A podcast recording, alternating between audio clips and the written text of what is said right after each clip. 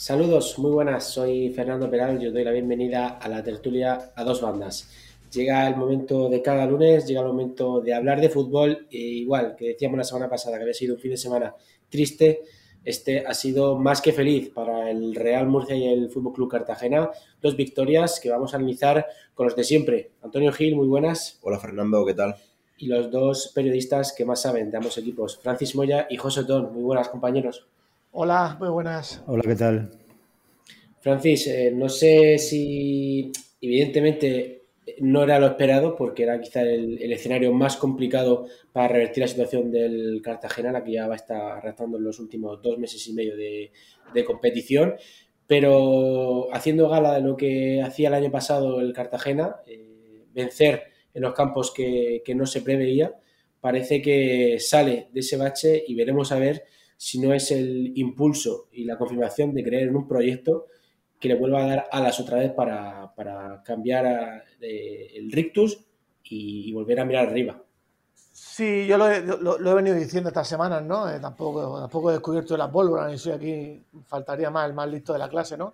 Pero sí que he repetido hasta la saciedad, incluso ganándome alguna que otra colleja y algún aspaviento, sobre todo en redes sociales, que es donde la gente ahora eh, hace estas cosas, eh, pues he insistido mucho en que la única ventaja competitiva del, Cartagena con respecto a los rivales era el, creer en el proyecto, el dar confianza a lo que, a lo que había, al técnico, a los jugadores y, dar ese, plus de tranquilidad a todo el entorno. Se ha hecho y yo creo que, el resultado es lo que vimos ayer, evidentemente en una historia absolutamente impredecible, impredecible porque el Eibar es el mejor equipo local de las dos últimas temporadas, o sea, el dato ya no solo que no haya, no haya perdido ni Purúa esta temporada, sino que desde que bajó en 2021 solo haya perdido dos partidos en casa y que el Cartagena pues llegaba como llegaba, ¿no? El, entrenador ha tocado todas las piezas, ha ido dando, eh, eh, dando un giro al equipo, por ejemplo el día de Ibiza apostó por los cinco defensas y no funcionó, cambió, ya el día del Levante a mí me gustó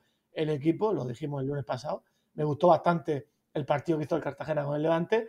Y ayer pues manteniendo esa base, porque fue, jugaron los mismos, el único cambio estuvo en la, en la portería, en la vuelta de Escandel, pues bueno, vemos que ese acierto de poner a Jairo en la derecha, ¿no? que a todos nos parecía una locura, eh, Carrión ha acertado, el tema de poner a Borja Valle ahí de falso 9 con movilidad, pues, pues otro acierto, y luego pues eh, el centro del campo, ¿no? La calidad de PP, que es sin duda el mejor fichaje que ha hecho el Cartagena este mercado de invierno. Y todavía no está al 100%, ¿no? No, no, pero es un jugador que tiene una calidad tremenda, es diferente, ¿no?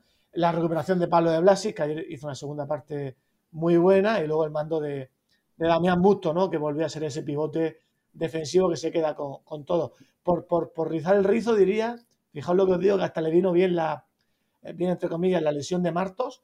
Fijaos lo que son las cosas, siempre hemos criticado el tema de Daskovic, pues Daskovic cayó, tuvo que caer al lateral izquierdo y estuvo mucho mejor en el lateral izquierdo que el central, y además Alcalá le dio una solvencia al centro de defensa que no estaba teniendo hasta ese minuto 27, porque la verdad que el Cartagena hasta la media hora de juego sufrió bastante pesado. O sea que tarde redonda y como dice Fernando, esperar que sea un punto de inflexión en la temporada y que el Cartagena vuelva a ser el equipo que fue hasta el mes de diciembre. ¿Por qué, ¿por, qué la sustitución de, Ureña en el descanso? Porque además participó en el segundo gol. Yo creo que quería una referencia arriba. Yo creo que Borja Valle es verdad que estuvo muy acertado en, el, en la jugada del gol, aprovechando el rebalón de, de Rocal, pero sufrió mucho el Cartagena eh, eh, en el sentido de que no tuvo arriba una referencia capaz de bajar la pelota y jugar las bandas. Por sí, ¿qué, olfato tiene eh, Borja Valle? Pues ya, lo demostró en Ibiza y de nuevo, parece, parece un olfato delantero centro, aunque no sea una referencia y no juegue, luego no actúe como referencia, pero a la, hora de, a la hora de cazar los envíos laterales es que, que gana muchísimo balones. Fijaos, yo creo que el, el, entrenador se ha dado cuenta de que ahí necesitaba otra cosa eh, Darío Poveda, que era, era, esa otra cosa, pues el chico ha venido tocado con problemas musculares y, no ha aparecido todavía y, se ha inventado lo de Borja Valle y, acertó. Por eso yo, a ver, que yo no quiero, no, soy aquí el representante de Luis Carrión, ¿no? Eh, y hay muchísimos entrenadores, seguro, que mucho más preparados y cualificados. Pero yo insistía mucho, ¿no? En cuando la gente se volvía loca. Eh, yo creo que la persona más capacitada para, para tomar decisiones que sacaron al Cartagena de la crisis el propio Luis Carrión, si es que lo ha demostrado es el que mejor conoce la plantilla y luego es un tío que, es camaleónico, que es capaz de, oye, de, arriesgarse además, ¿no? Oye, ¿por qué no? ¿Por qué no poner a Borja Valle en punta? Oye, vamos a intentarlo. ¿Por qué no poner a, o Jairo, que ha jugado toda la vida en lateral izquierdo. Yo no, no os podéis imaginar, compañeros, el otro día, el día antes del, Levante, los aficionados de tribuna que tengo más cerca de la cabina de, la verdad, cómo se echaban la mano a la cabeza cuando vieron que Jairo, lateral izquierdo de toda la vida, iba a jugar de extremo derecho.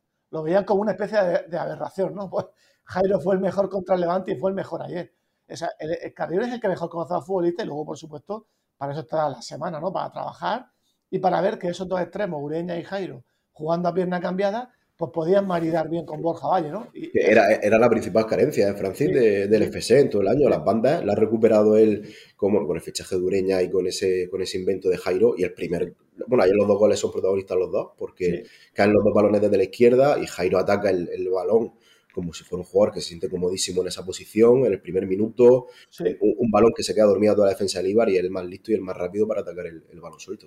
Pues eso es lo que digo, ¿no? No sé, no sé cómo lo veríais vosotros, pero incluso en la segunda parte los minutos de Jansson fueron muy buenos. Eh, al final hizo un par de jugadas muy buenas por la derecha. Es que es eso, si tú al final eres capaz de recuperar al equipo, yo estoy convencido, fijaos lo que os digo, que las piezas que están ahí ahora mismo olvidadas, Armando Sadiku, Isaac Jansson, el propio Mikel Rico, Janeteki, que ayer jugó sus primeros minutos y estuvo bien. Se puede contagiar, ¿no? claro, los va recuperando, los va recuperando, porque está claro que los 11 que, jugaron ayer son los 11 que van a seguir jugando esta semana. ¿Por qué, ¿Por qué no juega Sadiku? No, pues no juega Sadiku. Ha pasado, de ser un jugador con una oferta, en fin, sí, sí. a jugar la gente está un poco extrañada. No, no juega Sadiku o dos porque, porque eh, eh, había que tocar cosas y como dice Antonio Gil, eh, eh, lo de Borja Valle eh, está siendo una bendición, un jugador que en el primer impacto, del primer remate, es capaz de hacer tres goles en tres remates en las tres últimas semanas. Y luego Ortuño, a mí me parece que es, es una solución muy buena para, para las segundas partes. Solo puede jugar dos, me refiero, en el esquema de Carrión. Pues Sadiku se ha quedado, digamos, como tercer delantero. Y es verdad que no está bien, porque es que no está bien. Y en cuanto a los a Ortuño, a, los jugadores, eh, Darío Poveda, ¿qué se puede esperar? Hablabas antes también de Tequi, eh, de, una buena también recuperación de, de Jansson. No sé si esa especie de contagio de esos jugadores de, banquillo pueden hacer que, el Cartagena cambie totalmente de rumbo, porque no sé, Francis, qué patrones se tienen que repetir la semana que viene que, ayer se vieron y que no se habían visto en los últimos dos meses para que, para que sea un empujón hacia arriba. Yo creo que, lo que te digo, el, insisto, mm, yo el partido del otro día del Levante, fijaros la, burrada que os voy a decir, casi me gustó más el Cartagena que ayer. Me gustó en cuanto a, a dominio de balón, a salida de pelota, a tranquilidad en medio campo, porque ayer el Cartagena se pone muy rápido 0-2 con esos dos zarpazos en cinco minutos y luego sufre lo indecible. Como en Ibiza, ¿eh? sí, sí, sí, un guion muy parecido a Ibiza, con la diferencia que el Eibar es mucho mejor que, equipo que el Ibiza. A mí lo del Ibiza me pareció un desastre de Cartagena. Ayer el, el, Eibar lo empuja y lo mete en su área.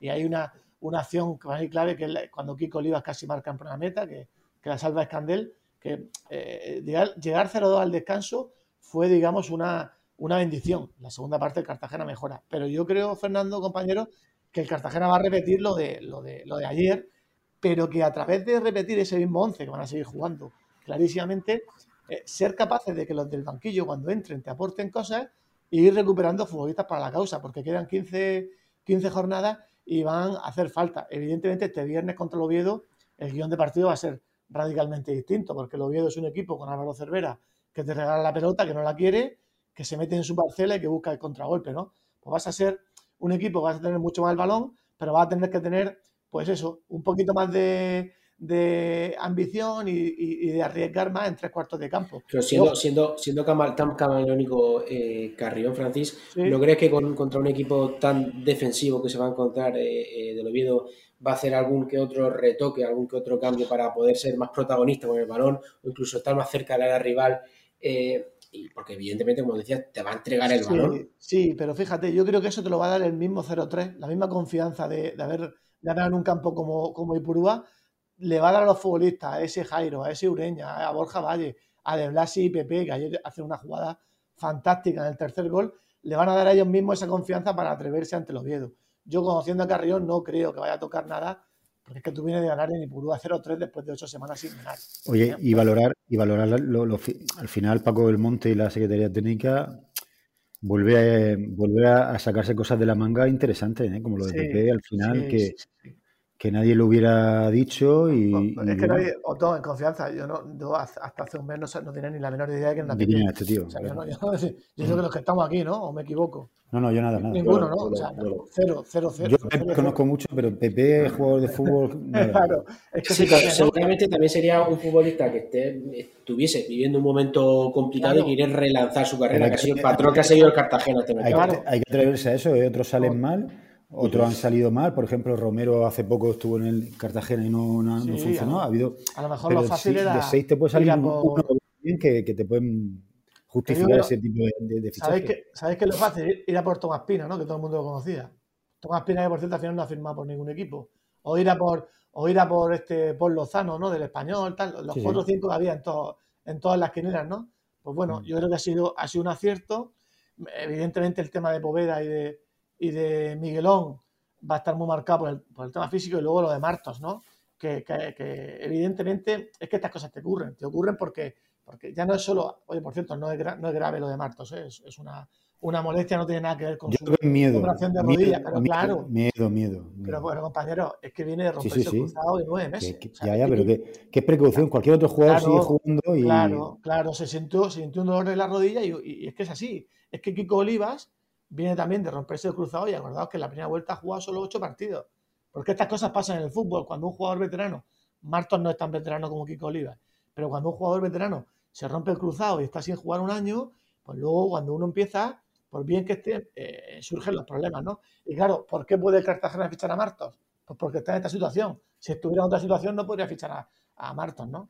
Pero bueno, en, ese sentido yo creo que el, mercado de invierno, eh, bueno, es todavía pronto, ¿no? Pero yo creo que el tema de PP está muy bien y a ver si, si Poveda puede superar los problemas físicos y darle otra cosa al equipo. Y luego de Tequi, ¿no? Que yo creo que Tequi es un jugador que para partidos como el de ayer, para segundas partes y tal, le puede venir muy bien al, al Cartagena porque no tenía ese, perfil de futbolista en la plantilla. Sí. ¿Cómo de importante, Francis, ya para ir terminando con el Cartagena, antes de estas dos salidas a, a Vitoria, que es otra vez plaza complicada, pero el Cartagena eh, nos ha acostumbrado a, ganar en los sitios más complicados. Eh, ¿Cómo importante es para el, para el vestuario, para las mentes, para, para reafirmar eh, lo que se dio ayer, una victoria este viernes, antes de, de poner rumbo a Vitoria, a Ponferrada, que, que van a ser complicados? Fundamental. O sea, yo creo que darle, darle continuidad cinco días después al subidón de ayer es clave. Además, es que yo digo, el, el Cartagena está ahora mismo, hablaba ayer con, anoche con, con Musto, que estuve el jueves con él haciendo la entrevista y, bueno, eh, intercambiando mensajes con él. Y están ahora en un estado de subidón que si, el partido contra el Oviedo se pudiera jugar ahora a, a, las 7 de la tarde del lunes, le gustaría jugarlo, ¿no? De hecho, el equipo eh, ha, ha, vuelto por del viaje por carretera y nada más llegar a la Manga Club, se han bajado del autobús y se han puesto a, a entrenar, ¿no? Para, bueno, evidentemente entrenamiento de recuperación. Importantísimo, es más, eh, yo no, yo no creo que Cartagena vaya, vaya, a luchar por el playoff, pero sí que es verdad que quedan 15 jornadas y, y yo creo que el equipo está capacitado para ganar 7-8 partidos. Que en cuanto sube 45 puntos y veas que ya en la zona de abajo se aleja a, 12-13 puntos, ya, ya, ya son 10 puntos los que tienes de, de, margen. Si tú eres capaz de ganar al Oviedo y, picar ahí algo en, en Vitoria y en Ponferrada y verte, digamos, virtualmente salvado, yo creo que el equipo es capaz de ganar 7, 8 partidos y terminar ahí con 58, 60 puntos en la liga, eso es terminar octavo, noveno, que para mí sería un éxito. Ojo, y si tú eres capaz de llegar a esas, como hemos dicho muchas veces, esas últimas cinco jornadas sin ningún tipo de presión y alguno de los que está arriba se pone nervioso, oye, pues tener la ilusión de decir, bueno, a ver qué pasa, ¿no? Insisto que no creo que al Cartagena le vaya a dar para, para estar en la pelea por la sexta plaza, pero sí me parece muy importante ganar al Oviedo para que, digamos, todos esos fantasmas de, del descenso, de tener problemas o de sufrir que han tenido en el, en el, entorno más que en la plantilla en las últimas semanas desaparezcan, insisto, con ese triunfo de este viernes, 9 de la noche ante el Oviedo de Álvaro Cervera. Y si, y si miras atrás, Francis, en los últimos años en la en segunda división, el, el, que ha venido con mejor ritmo en el último mes de competición, que, que, ha visto como los demás eh, se tambaleaban no solo eh, se ha metido, ha metido la cabeza en el playoff, sino que en muchas ocasiones incluso ha acabado subiendo a, sí, sí. Yo, realmente lo veo muy lejano, o sea, eso lo veo muy lejano. Igual que siempre he dicho que Cartagena no iba a tener ningún, problema, pero, pero, pero ninguno, o sea, cero problemas para salvarse. Lo tenía clarísimo desde, desde el mes de, octubre. También te digo que lo veo muy lejano porque hay cinco equipos que son muy superiores. Y luego está el tema del Burgo y del Albacete, que no aflojan, ¿no? Bueno, vamos a ver, vamos a ver también el Leganés, que es capaz de hacer si, si confirma su recuperación, pero, pero yo creo que el equipo eh, mantiene esta dinámica para ser octavo, noveno, firmar una temporada igual que la temporada pasada, 58-60 puntos, sí que está capacitado para hacerlo. Pues eh, analizado el Cartagena, viajamos, eh, cruzamos el puerto de la cadena, viajamos a Murcia para analizar a otro equipo que ha conseguido una victoria en una semana convulsa, el Real Murcia, 2-0 en casa, bien, en un, encuentro eh, muy satisfactorio para el conjunto de Mario Simón, para el propio técnico también, que ya empezaba a tener una lupa muy cercana encima de su figura, y una victoria, eh, Otón, Antonio, que no sé qué reafirma en sentido deportivo, y hablaremos de lo institucional, en el equipo de, de Mario Simón, porque ya son 17 puntos, es cuarto, sigue estando muy cerquita de esos puestos que no dan acceso a playoffs, ese sexto, séptimo puesto, ese pinchazo también del Barça B y, ese también pinchazo del Castellón que acerca un poquito más la cabeza. Victoria, victoria del Castellón, ¿eh? Victoria del Castellón ante... Pinchazo del Dense, pero Ante el Dense que, que, iba líder, era el mejor resultado que yo creo que más le, le, convenía al Murcia. Vamos a ver, básicamente, yo creo que el que se reafirma, aunque para muchos no, eh, incluido, incluido yo, o sea, no, al que reafirma a Mario Simón, porque esta semana pasada lo que pasa es que con todo el ruido institucional eh, hemos visto un poco el, asunto deportivo, lo hemos dejado un poco de lado, pero el jueves hubo una reunión muy tensa entre, o tensa, no sé si tensa, pero muy seria entre Agustín Ramos y Mario Simón, que recibió un poco la regañina del, presidente, ¿no? Y, bueno, y estaba un poco en el aire su continuidad en caso de haber perdido contra el, contra el, contra el Nasti de Tarragona, con lo cual yo creo que el primero que se reafirme y se agarra bien al cargo es Mario Simón. Yo si hubiera habido algún movimiento, algún movimiento sobre Mario Simón, en caso de perder, lo hubiera visto completamente injusto. Creo que había un entrenador incluso que iba a venir a ver el partido por si acaso tenía que coger las riendas del equipo y no era Muniti, otro entrenador diferente, que ha entrenado en primera división.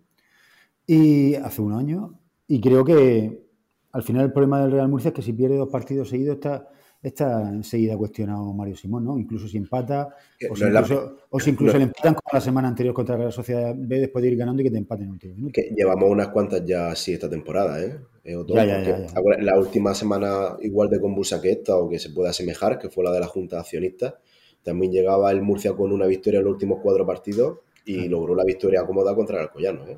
Una vez más se reafirma cuando en el, momento más delicado el entrenador. Y yo digo lo mismo que, digo con el Cartagena. Si al Cartagena no se le puede exigir que juegue playoff, al Real Murcia se le puede exigir que esté peleando por el playoff. Y mientras que esté entre los cinco primeros, está peleando por el playoff. Porque incluso si fuera sexto o séptimo, estaría peleando por el playoff. Y creo que está cumpliendo el objetivo. Ahora, que la exigencia ha subido, sí. Que hay muchos nervios en la directiva, sí. ¿Por qué? Porque están, se han gastado mucho dinero en el mercado invernal. Eso sabremos a final de temporada o en las próximas cuentas qué le ha costado al Murcia ese, ese paso adelante y se tiene que reflejar sobre el campo. Pero pero yo creo que el Murcia estaba. el, principal fichaje, o todo el, principal fichaje, o el, que ha supuesto un mayor desembolso, ¿no? Que, yo sepa, no va a debutar prácticamente hasta marzo.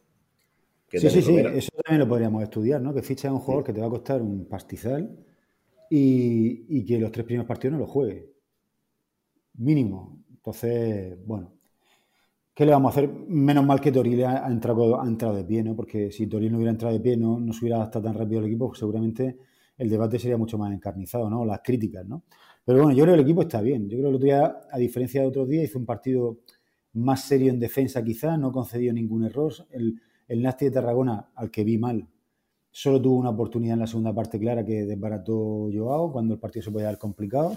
Y fue un partido solvente, sin brillo, pero un partido que el Murcia lo ganó con oficio, lo ganó bien y lo ganó con un gran Pedro León, que aparte de ser muy inteligente eh, provocando el penalti que provoca, luego lo marca de forma excepcional porque la, ajusta al palo, un disparo raso, el portero lo adivina y aún así no lo puede parar. Y luego, y luego de verdad, por primera vez en la temporada, el Murcia marca un gol de córner. ¿eh? Esto es duro, ¿eh? que con Pedro León... Y, lo marca el lateral, ¿eh?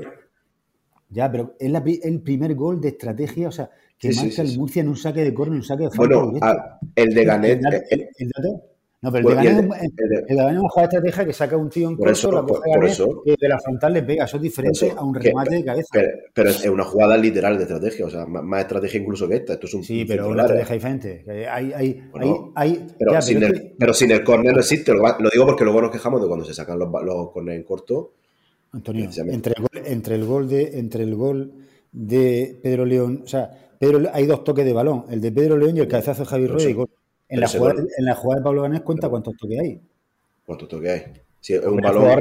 recibe, se la prepara y, pega. Me refiero que es otra cosa completamente diferente. Pero, bueno, es, una, es, una, aclarada a la frontal del área. Sin, sin el córner no existe ese gol. Venga, primer gol de remate de cabeza de una jugada. Que sí. Bueno, eso sí. ¿Habéis, habéis, pero, pero que, por eso digo que los goles, los goles a balón parado valen igual sean de cabeza o no sean de cabeza. el Murcia ha marcado goles a balón parado esta temporada, solo uno de cabeza. No, que sí, que era, una de las principales carencias del equipo. Eso, pero que el equipo bien, que al final está al mismo nivel, quitando un poco el dense, que, que parece que está un poquito mejor, al mismo, al mismo nivel que el resto. Hemos visto al Real Murcia lo que, por lo poco que perdió contra el Dense y el Castellón, le pudo ganar al Real Sociedad B hace dos semanas perfectamente, a la Morevieta también, o sea, me refiero, el Murcia está ahí peleando por la pelea, si dejan trabajar al equipo y si dejan trabajar tranquilo a Mario Simón, que haga los cambios que él quiera, cuando él quiera, que juegue como él quiera. Ya está, seguro que el Murcia va a seguir peleando hasta el final por, por el playoff, seguro. Sí, y esto disipaba un poco la duda, Otón, porque acordaos que habíamos hablado mucho en la primera vuelta, que el, Murcia contra los 8 9 de arriba solo había logrado una victoria, que fue en campo de la Real Sociedad B, pero ¿cuál era, qué, qué pasaba? Que le faltaba por jugar en casa contra todos los de arriba. En esta, segunda, en esta segunda mitad recibe a Real Sociedad B, que ya la ha recibido, la, pudo ganar. Contra el Nati ha ganado y le queda Barça B en casa, Castellón en casa, el Dense en casa, no sé, me falta alguno más. Pero bueno, que en casa, El Dense, Castellón y Barça claro. Por eso, que los principales equipos, los máximos rivales por esas posiciones, todavía tiene que recibirlo y ahora mismo el Murcia está casi intratable en casa, ¿eh? Ah, incluso para el liderato, o sea, el liderato viene, viene el primero y el segundo. Pero qué bueno que que al final a lo mejor tú vas la semana que viene a Logroño y pierdes, o sea que o te encuentras un partido complicado. Yo, creo que el Murcia está haciendo lo que tiene que hacer, el entrenador está manejando bien las piezas como las tiene que manejar. Vamos a ver si Dani Romera se mete dentro. Yo creo que aquí la historia también es un poco el cambio de, modelo. El Murcia jugó eh, con un media punta, jugó con un 4-2-3-1 en vez del 4-3-3 habitual. Está buscando cosas Mario Simón de cambiar el equipo. y ahora cuando esté Dani Romera, eh, seguramente el debate es si va a jugar el Murcia con dos delanteros o no has dicho que ha sido un partido más serio, sin brillo, con eh, más nivel defensivo. Eh, no sé en qué afecta ese, ese cambio, ese banquillazo para, Pablo Ganet y la entrada de la figura de, de Arnau Ortiz. Pues que el Murcia tuvo menos el balón. Yo creo que claramente el Murcia tuvo menos el balón. Fue un equipo más vertical. Acuérdate que en la segunda parte el Murcia pudo correr mucho, hacer mucho contragolpe, lo que pasa es que no estuvo acertado hasta que, hasta que precisamente el entrenador saca a Pablo Ganet para intentar sujetar un poco el equipo para intentar sujetar el balón, para tener la posesión lo más, lo más posible, para, para eh, bueno, es una forma de, defenderse, tener el balón, ¿no? Que no te puedan atacar. Y, Mario Simón lo intentó, pero... Yo, yo, yo veo complicado, ¿eh? Que, que apueste por, por, la figura de Romera y Toril a la vez, o, o un 4-4-2, porque se ha volado tanto tiempo. Le ha, venido, le ha ido también el año pasado y este con el 4-3-3 con el 4-2-3-1, que, que, cambiar ahora eh, con el equipo eh, dando buenas señales con esta formación y con este estilo, me parece complicado. ¿eh? Quizá por la. A mí me parece una variante interesante para la segunda Por supuesto, y por la apuesta que se ha hecho en el mercado de invierno, que debería más que plantearse. Pero me parece complicado que se arriesgue tanto y que se resguarde tan, tan, tanto en la zona defensiva. Bueno, vamos a ver qué pasa. Yo creo que el, que el Murcia. Yo, yo lo veo bien, sinceramente. Creo que llega el momento de la temporada el tramo casi más importante bien. Y creo que tiene de todo. ¿eh? Yo creo que la verdad es que el equipo tiene de todo. Ahora está bien reforzado. Alfon lo vimos el otro día y es un, extremo. Ahora el problema es que hay otros jugadores que, seguramente han dado bastante al Murcia, como Loren Burón o como Carrasco, que el verlos jugar va a ser complicado. Porque el otro día no estaba Dani Vega, que es el que ha jugado en falso 9, ha jugado en la punta, que es un jugador que va a jugar en banda. Pues seguramente estaba, el otro día estaba enfermo. Cuando vuelva pues van a ser menos minutos para los Burón, seguramente, porque por delante Pedro León va a jugar en la derecha y yo creo que he visto lo visto y visto lo que le cuesta al Murcia la cesión de Alfon, de Alfon, yo creo que va a jugar también. Creo que he visto lo que le cuesta al Murcia Dani Romera, va a jugar también y Toril también, o sea que seguramente los de arriba, Pedro León, Alfon, Toril y, Dani Romera van a ser inamovibles.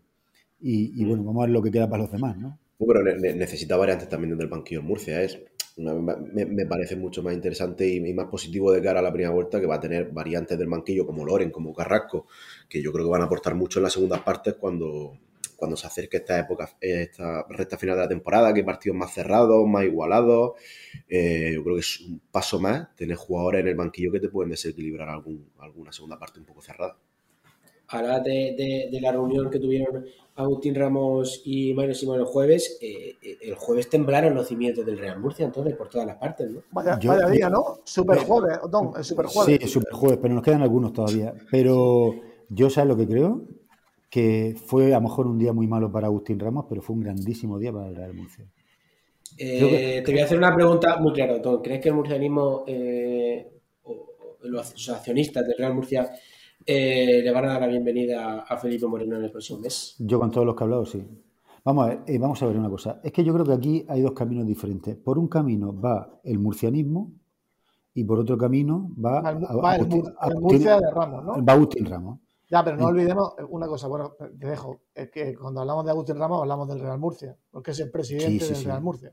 Sí, sí, pero me refiero que yo creo que sus caminos son opuestos, o sea, los intereses de cada uno. O sea, todos los murcianistas que han estado luchando para salvar al club de una forma u otra, eh, soñaban con que llegara un momento como este, que llegara una persona y dijera, señores, yo pongo 10 millones de euros. Y además, mira, aquí está mi currículum, experiencia en el Leganés, es más, el arma arrojadiza que están intentando utilizar contra Felipe Moreno, que es su presencia, su presencia, en el Cartagena o su, o su o su relación con Paco del Monte, si la gente le acusa de eso, yo te digo una cosa, más currículum todavía. Porque aparte, de reflotar, aparte de reflotar al, al, Leganés y llevarlo a primera división y venderlo como lo ha vendido, aparte de eso, me estás contando que también ha reflotado el Cartagena, que te acuerdo que cuando entró Belmonte estaba a punto de descender a tercera, que, si desaparece, que si no desaparece un concurso de acreedores, por todo aquel lío. Ahí, fue Andrés López, la persona que entra con, con, este, con Felipe Moreno, eh, fue clave. ¿eh? En ese concurso lo llevó casi entero el jurídico eh, murciano, Andrés López. Que, aquel Cartagena necesitó el dinero de Felipe Moreno para arrancar. perfecto. Perfecto. Que Felipe Moreno ha estado encima de o colaborando Paco del Monte. trayendo futbolistas. Me, parece, me, parece, perfecto. O sea, si vamos a fichar, si el Murcia va a fichar a un tío que, a un gestor que ha triunfado en el Leganés, el Cartagena, todavía mejor. Ahora, seguramente la gente dirá, vale, pero una vez que entra el Murcia, que se olvide el Cartagena, se olvide el Hércules, se olvide lo que sea. Eso sí, pero vamos a ver, ¿quién murcianista en su sano juicio no va a querer que entre Felipe Moreno al Murcia? Si el Murcia tiene el 60-70% de los ingresos embargados, no cumple los ratios para jugar en segunda división, debe a las administraciones públicas 18 millones de euros. Según Daniel López el otro día dijo que, los ratios no los cumplen ni para jugar el año que viene en Primera Federación. Correcto. No, eh, ¿qué te iba a decir? No ha podido levantar el concurso de acreedores desde el, año 2009. Por mucho que esté diciendo la última, o sea, la, actual directiva que, va a levantar el concurso, no lo ha podido levantar. ¿Cómo un club así, que además han tenido que inyectar dinero los dos, más, o sea, dos de los máximos accionistas para que el club pueda pagar las nóminas de aquí a final de año? Porque el millón y medio de Ramos y Enrique Roca son para pagar nóminas y para pagar trimestres de IVA y para pagar gastos sociales. No da para más ese millón y medio y creo que le necesitarán todavía algo más. Si el Murcia no tiene para nada, ¿cómo le va? No tiene ciudad deportiva, no tiene un campo para entrenar propio. ¿Cómo le va a negar la entrada a un tío como Felipe Moreno? La clave, una persona como Felipe Moreno. la clave, ¿qué, tiene que pasar para los que estamos un poquito más, más alejados del, del, del, núcleo duro de, de Ramos, de, Felipe? ¿Qué tiene que pasar el 8 de marzo para que se dé la vuelta a la situación y, Felipe Moreno pueda entrar en el gobierno del Murcia? Pues mira, eh, yo, creo que, yo creo que Agustín Ramos, primero hay un grupo de accionistas que van a solicitar al Consejo en el día de hoy, como hemos publicado hoy en La Verdad, ah. incluir un nuevo punto en el orden del día de la Junta prevista para el 8 de marzo, que solo tiene previsto aprobar eh, la conversión en acciones de préstamos de, del grupo de Agustín fundamentalmente y de Enrique Roca. Ramos y Roca, sí. Eh, la legalidad de, la aprobación de algunos de esos préstamos está todavía por ver, ¿no? Pero, pero bueno, esos dos primeros puntos. ¿A, qué te refieres, perdona, perdona, ¿a qué te refieres con la legalidad? No, porque, porque vamos Están fuera de plazo. No, porque no, porque no siguen los procesos normales. el último millón y medio aportado por Agustín Ramos y Felipe Moreno, o sea, Agustín Ramos y Enrique Roca, fue, digamos. Eh, fuera de plazo, ¿no? Estaba sí, hasta el 31 de diciembre y, y sin, en teoría, en teoría, la Junta tiene que aprobar si lo somete a votación de la Junta para la siguiente Junta.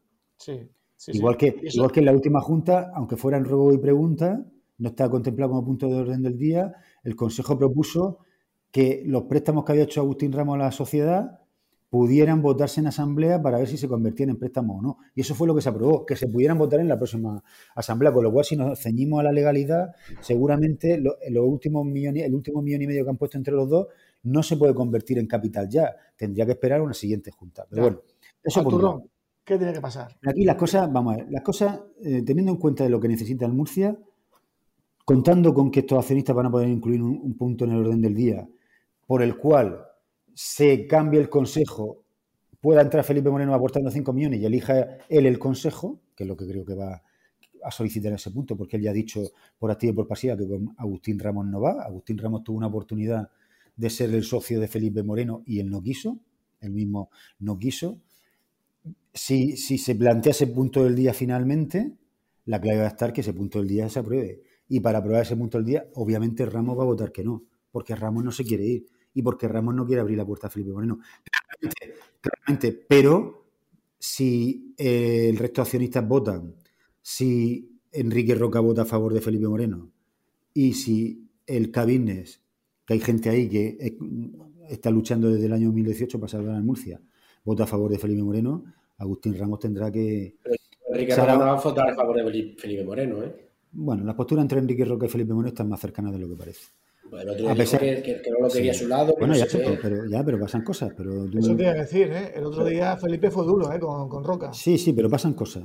Pasan cosas. y al final... yo es que no entiendo el problema de esto. O sea, si, si hemos escuchado en rueda de prensa de la Junta de Accionistas lo hemos escuchado varias veces que Agustín estaba dispuesto a dejar el sillón para quien quisiera ponerse, asumirlo y meter más dinero y meter más dinero que él, ¿no? no lo ha dicho hasta la saciedad. Eso es mentira. Eso es mentira. prácticamente. Si sabemos precisamente, vamos a ver, si, el 80% de las cosas que ha dicho Agustín Ramos no, son verdad. Escúchame, la clave la daba el otro día mm, en el primer párrafo de su newsletter Otón el pasado viernes. Esto es un tema de ego, es un tema de que el señor Ramos está absolutamente engolosinado con el cargo, porque, pero escucha, pero no, esto no es una crítica, ¿eh? Que no le pasa a Agustín Ramos, que le pasa al 99,9% claro, al presidente. Lo que no puede decir entonces es que viene Felipe Moreno a hacer negocio. A, lo mejor, a lo mejor él vino por amor a los colores. El Real Murcia es muy grande, el Real Murcia es muy grande y ser presidente del Murcia es lo más grande que le va a pasar a Agustín. Y, una gente, una relevancia no tenía. Absolutamente engolosinado con el ya su empresa, ya su empresa. tú has dado una clave, son dos claves. La empresa, yo no tengo ni pajolera idea de, de cómo está repercutiendo esto en Fibranet, pero puedo sospechar que positivamente. Y luego una clave, él eh, castiga a, Felipe Moreno, al que acusa de ser dueño del Cartagena, y todos los que le, y por, ende, que eso me pareció gravísimo, todos los que van a escucharle a Hotel de la Amistad son cartageneristas. y desestabilizadores. Los, grandes, los, grandísimos murcianistas, grandísimos murcianistas que no tienen que demostrar nada a nadie, que estaban allí, estarían más felices en el palco del Cartagonova que la nueva condomina. Toma ya. Pero escucha, los de desestabilizadores. Pero escucha, pero es que, pero es que eh, eh, digamos, hace gala de un murcianismo que es falso, porque hasta, que hasta donde yo sé, hasta hace cinco minutos, hasta hace dos telediarios, Agustín Ramos no había pisado el estadio del Real Murcia en su vida. Es decir, y me parece una declaraciones muy poco inteligentes con lo que te juegas el mes que viene. Es decir, bueno, es, Felipe Moreno, es más fácil. Que, que, hacer negocio, pero él también. Él también quiere hacer negocio. Primero, un negocio económico y un negocio social. Es que hace dos años Agustín Ramos iba por la calle y no lo conocía a nadie. Claro. Es un tío súper conocido. Y respetado por ser presidente del Murcia. Y lo, directo con el alcalde, que su, empresa está funcionando bien porque está poniendo cable por todas las pedanías, está, cumpliendo los dos millones y medio de, euros que ha puesto. Que ojo, no sé si en esos dos millones y medio de euros está incluida toda la publicidad. No lo sé, ¿eh? se lo creo que se lo van a preguntar en la Junta. Está incluida, la, no se sabe si está incluida la publicidad que él mismo está haciendo. Recordemos que tiene dos lonas en el estadio y patrocina el, el sponsor principal de la camiseta del Murcia, tiene cuatro vallas publicitarias a pie de campo, patrocina los dos banquillos, eventos de Fibranet, ha cogido la imagen de Perolín para su empresa. O sea, me refiero, no le está yendo mal. No, no. Le está yendo mal. E incluso si tuviera que ir mañana, él podría decir que los dos millones y medio de euros, que aparte pasarían a ser capital social, de, o sea, son capital social del club, y si dentro de 10 años el Felipe Moreno vende el club por 100 millones, o, por lo que sea, él seguramente ganará mucho dinero también con la venta. Estamos, yo creo que, que, si mañana se tiene que ir, el, Agustín Ramos, o sea, eh, ha rentabilizado su, estancia en el Real Murcia. el señor Agustín Ramos va a pensar como murcianista o va a pensar como Agustín. No, no, cualquier va a pensar como Agustín Ramos. Dice, Tornel, Tornel a lo mejor también se quería quedar de presidente, pero vio que no tenía capacidad para traer y tal igual y se echó a un lado. igual, que se echó, igual, que se echó, Martínez de Barca. Mira, escúchame, eh, lo peor del otro día, ya no te digo, fíjate, de faltarle al respeto a la gente que fue a escuchar a, a Felipe Moreno. Eso fue feísimo, pero lo peor es enarbolar la bandera del Real Murcia como si fuera un murcianista de cuna, y no lo es. Y la gente al final se da cuenta de que estás pataleando eh, y te estás revolviendo porque lo único, lo único que realmente te interesa es aferrarte al sillón y anteponer tus intereses personales, los de Agustín Ramos, a los del Real Murcia. Y yo creo que todo el mundo, eh, vamos, a cualquiera que tenga dos dedos de frente, se ha dado cuenta de que eso es el verdadero motivo por el cual Agustín Ramos no quiere ir con Felipe Moreno ni a la esquina. No quiere ir ni a la esquina porque sabe que es perjudicial para sus intereses, para los de Agustín Ramos, aún sabiendo que es lo mejor que le puede pasar al Real Murcia. Él, al final arrancó su etapa como presidente del Real Murcia con el depósito del crédito a tope, estaba lleno, llegó, puso 500.000 euros, depósito de crédito a tope, un, un, a pesar de que él había sido el fundador del, Racing Murcia y, todos sabemos las connotaciones de, de ese equipo. Todas las sabemos. Y es, más, lo hemos respetado. No hemos sacado ni el escudo del Racing Murcia o el escudo que O sea, no hemos sacado nada. hemos, pasado, hemos pasado de puntillas por ese tema. ¿eh? Digamos que lo hemos obviado, ¿no? Por el bien, común. Que era socio Morri Todas esas cosas no las hemos dicho, ¿vale? Y su depósito de crédito estaba a tope. Pero claro, empezó. Eh, que si Drente. Que si el año pasado otro ultimátum a, Mario Simón con el equipo arriba. Que, siempre, que lo de Manolo Molina. Que si Quique Pina que si Quique Pina en la sombra, Comisión Deportiva y Quique Pina manejando ahí el mercado. Que si más cosas. Eh, nuestro veto. Que venga, que ahora veto a un periodista porque me da a mí la gana. que las declaraciones tal. O sea, hizo unas declaraciones en la cadena SER, por cierto, machacando o criticando a todos los gestores que había en el club anteriormente. Sí. O sea, se olvidó que en 2018 había habido un movimiento que mucha gente participó en el club. Aquello dijo que se, había, que se había encontrado el club de una forma. O sea, en todas sus manifestaciones ha ido matando gente. Y hasta, hasta, hasta que al final la gente ha dicho, bueno, vale, está ahí poniendo dinero. Pero, pero ya no tiene crédito él, o sea, ya no tiene crédito como presidente. La gente ha dicho, ¿pero esto qué es? Pero va a morir matando, ¿eh? Va a morir matando, lo tengo clarísimo. escucha, en, la lista he dicho nuestro veto, eh, la ruptura del acuerdo con Felipe Moreno. Espera, que me quedan más. El fondo de inversión, venga. el movimiento del fondo de inversión de Luna, Perea, venga, eso también lo voy a poner, a ver, Perea. O sea, me sale una lista de siete, ocho cosas que ha hecho Agustín Ramos año y medio que, bueno, que le han restado crédito. Si él hubiera sido un presidente que ha puesto dinero, se hubiera dedicado a gestionar el club administrativamente, institucionalmente, hubiera dejado el director deportivo que estaba en el club, que, demostró que era súper válido para el club, lo hubiera dejado que hubiera hecho el equipo él, que hubiera, él tendría el crédito, eh, tendría el crédito intacto. Pero es que el crédito lo ha ido, lo ha ido, lo ha ido consumiendo él mismo. Sin ninguna duda, eh, su rayán rojo en esa libreta está haber visto y disfrutado de Drente con la elástica grana. Otón, una pregunta muy fácil de contestar y muy rápida para terminar la tertulia. ¿Crees que Felipe Moreno va a ser el dueño del Murcia o el máximo mandatario el próximo mes? ¿El próximo mes? Quizá no. Yo creo a la larga sí. Bueno, y, luego están los temas judiciales, que es otro motivo mucho más importante incluso para darle entrada a Felipe Moreno, que es el que tiene la llave para acabar con eso. Con lo cual, yo creo que el Murcia, yo creo que si el Murcia, si el murcianismo es inteligente, tiene que dejar entrar a Felipe Moreno, obviamente yo no sé lo que va a pasar, no sé hasta dónde va a llegar el enrocamiento de Agustín, pero me da la sensación de que algunos de sus compañeros de viaje hasta ahora se van a bajar de su tren. Pues a ver con cuántos compañeros sigue viajando Agustín o si cambia el conductor del Real Murcia. Antonio, Francis, Otón, hablamos la semana que viene y analizamos ese Cartagena-Oviedo, ese Logroñés Real Murcia y todo lo que ocurra en la actualidad de ambos equipos. Muy bien, un abrazo, compañeros. Muy bien, un abrazo a todos. Un abrazo, un abrazo a todos.